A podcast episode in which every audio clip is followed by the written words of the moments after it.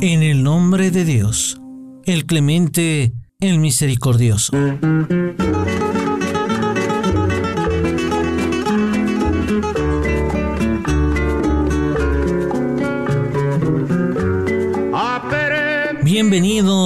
A Lo Reciente, queridos hermanos hispanohablantes. Es un gusto reencontrarnos a través de www.segundopaso.es, Radio Segundo Paso que los va acompañando con una programación especial. Y el día de hoy, estimada audiencia, estaremos hablando acerca de Cuba y la Carta de la ONU, una historia de agresiones en su primera parte. Agradecemos a nuestro analista político Pablo Jofre Leal, quien nos hace llegar este artículo para todos ustedes. En breve estaremos analizando y conociendo esta Carta de la ONU y cómo se va construyendo esta historia de agresiones. Sean cordialmente bienvenidos.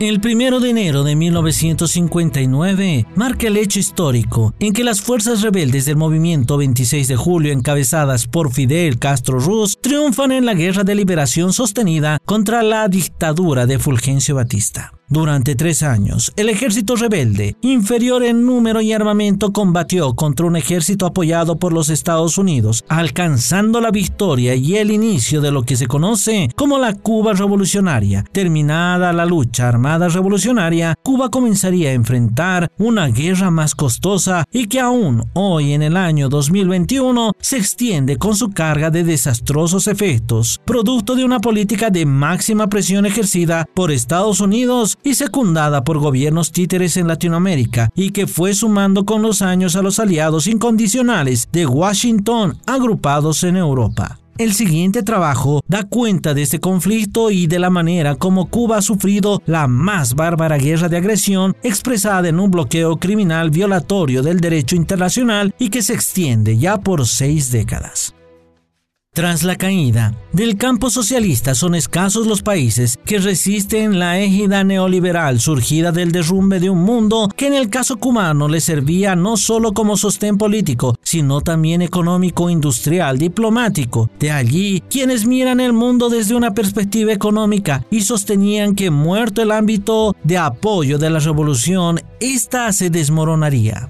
Cuba ha sufrido esta sistemática y continua agresión por parte de los Estados Unidos, violando con sus acciones los propósitos y principios de la Carta de las Naciones Unidas, de tal forma que demostraremos que el principal transgresor de tal documento ha sido el propio país que acusa a Cuba de no respetar el derecho internacional. Pero debemos preguntarnos qué es el derecho internacional para los Estados Unidos. Sin duda, un ámbito de acción que pretenden definir en la forma y la manera como debe ser enfocado y aplicado, según sean los intereses en pugna, un derecho cuya utilidad práctica es castigar a quienes no se someten a sus dictados. Un Estados Unidos que suele invocar la Carta de las Naciones Unidas, las resoluciones y convenciones que supuestamente ha violado tal o cual país, generando una situación de hipocresía, pues cuando el infractor es Estados Unidos, en ese momento el uso del veto que posee en el seno del Consejo de Seguridad frena cualquier posibilidad de ejercer algún tipo de acción efectiva que no sea la estrictamente moral derivada de las denuncias y llamados a que se en las agresiones. A pesar de la política hostil estadounidense, las restricciones económicas y sociales, los ataques políticos y los continuos procesos de desestabilización, Cuba ha logrado resistir a 13 administraciones norteamericanas, que demuestra lo contraproducente de las líneas de acción emanadas desde Washington contra la mayor de las Antillas, obstaculizando todo tipo de procesos, incluso el que suelen esgrimir los opositores a Cuba y sus llamados a una transición hacia la cuestión democracia representativa, cuestión imposible de desarrollar si lo que se pretende es apagar el fuego con gasolina. Se podrá argumentar lo ingenuo que resulta este planteamiento que las relaciones internacionales son correlaciones de poder basadas en la fuerza y el sometimiento. Es cierto, pero si ello no cambia y solo nos quedamos con el argumento expuesto, no habría posibilidad de tomar acciones destinadas a modificar la actual situación y solo quedaría lamentarse y ese no es el camino. Cuba es un miembro original de las Naciones Unidas desde su fundación, al igual que de organismos regionales como la Organización de Estados Americanos, de la cual fue expulsada a instancia de los Estados Unidos en enero del año 1962, al igual que del movimiento de países no alineados. Por tanto, ha sido reconocido su carácter de Estado soberano, al igual jurídicamente que a los otros actores internacionales, con los derechos y deberes inherentes a su plena soberanía, con el derecho de elegir y llevar adelante libremente su sistema político, social, económico y cultural, entre otros derechos. Mencionábamos lo anterior como un anticipo de los numerosos principios que los Estados Unidos ha violado en su criminal agresión contra el pueblo de Cuba, en actividades que no han sufrido ningún otro pueblo con relación a los años de agresión al cual no se le haya declarado la guerra. No sirve de justificación para estas acciones el argumento de los realistas políticos o de los pragmáticos e incluso de aquellos que avanan las teorías geoestratégicas el hecho que Cuba haya sido aliada de la Unión Soviética, por tanto, parte integrante de uno de los bloques ideológicos en la llamada Guerra Fría, pues, ¿cómo se sigue justificando entonces la continuación de la agresión contra Cuba cuando no queda nada de aquel mundo bipolar? ¿Cómo se entiende el endurecimiento constante del bloqueo contra un país soberano sin existir ninguna resolución de las Naciones Unidas avalando tal acción? Con estas preguntas entramos al terreno que interesa este trabajo, es decir, en orden a vincular las acciones de los Estados Unidos contra Cuba y la Carta de las Naciones Unidas, en especial su primera parte, en lo que se refiere a sus propósitos y principios.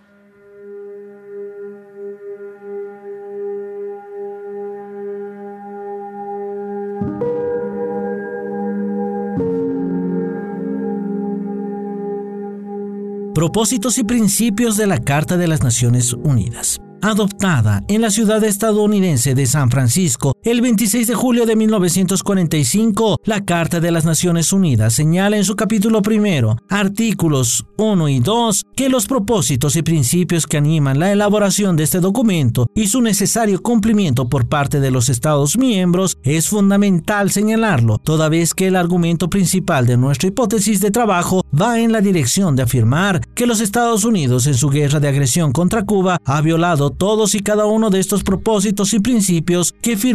respetar y cumplir. Artículo primero. Los propósitos de las Naciones Unidas son mantener la paz y la seguridad internacional y con tal fin tomar medidas colectivas eficaces para prevenir y eliminar amenazas a la paz y para suprimir actos de agresión u otros quebrantamientos de la paz y así lograr por medios pacíficos y de conformidad con los principios de la justicia y el derecho internacional el ajuste o arreglo de controversias o situaciones internacionales susceptibles de conducir a quebrantamientos de la paz fomentar entre las naciones relaciones de amistad basadas en el respeto al principio de la igualdad de derechos y al de la libre determinación de los pueblos y tomar otras medidas adecuadas para fortalecer la paz universal. Realizar la cooperación internacional en la solución de los problemas internacionales de carácter económico, social, cultural o humanitario y en el desarrollo y estímulo del respeto a los derechos humanos y a las libertades fundamentales de todos sin hacer distinción por motivos de raza sexo, idioma o religión. Servir de centro que armoniza los esfuerzos de las naciones para alcanzar estos propósitos comunes.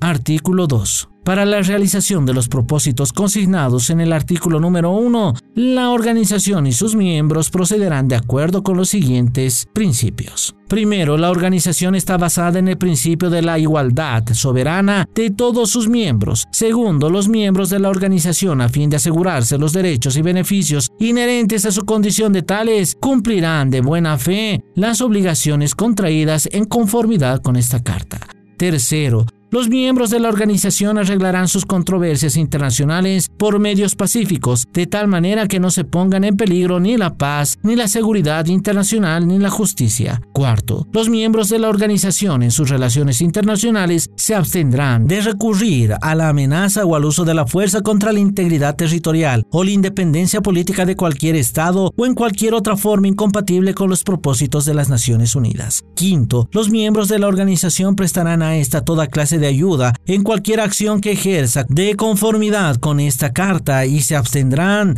de dar ayuda a Estado alguno contra el cual la organización estuviera ejerciendo acción preventiva o coercitiva. Sexto, la organización hará que los estados que no son miembros de la ONU se conduzcan de acuerdo a estos principios que en la medida que sea necesaria para mantener la paz y seguridad internacional. Séptimo, ninguna disposición de esta carta autorizará a la ONU a intervenir en los asuntos que son esencialmente de la jurisdicción interna de los estados, ni obligará a los miembros a someter dichos asuntos a procedimientos de arreglo conforme a la presente carta, pero este principio no se opone a la aplicación de las medidas coercitivas prescritas en el capítulo séptimo. En el capítulo primero, se reafirma aún más con la declaración sobre los principios del derecho internacional referentes a las relaciones de amistad y a la cooperación entre los estados de conformidad con la Carta de la ONU, la llamada resolución número 2625 adoptada por la Asamblea General el 24 de octubre de 1970 y la resolución sobre la definición de agresión efectuada en la 2319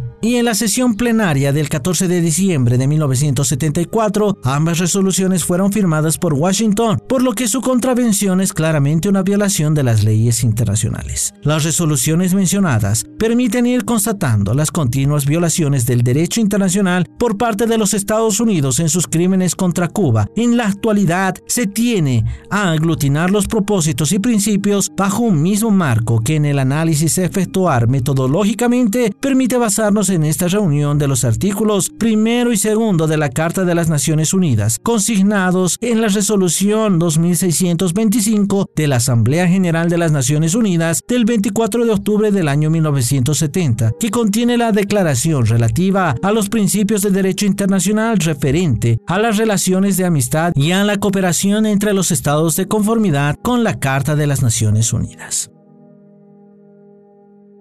De esta manera nos vamos sumergiendo a lo que es la agresión a Cuba y esta historia junto a la Carta de las Naciones Unidas que estaremos nosotros analizando juntamente con Pablo Jofré Leal. Para todos ustedes, espero que haya sido del agrado este programa de hoy. Esperamos que sigan en compañía de lo que es www.segundopaso.es. Con nosotros será hasta la próxima.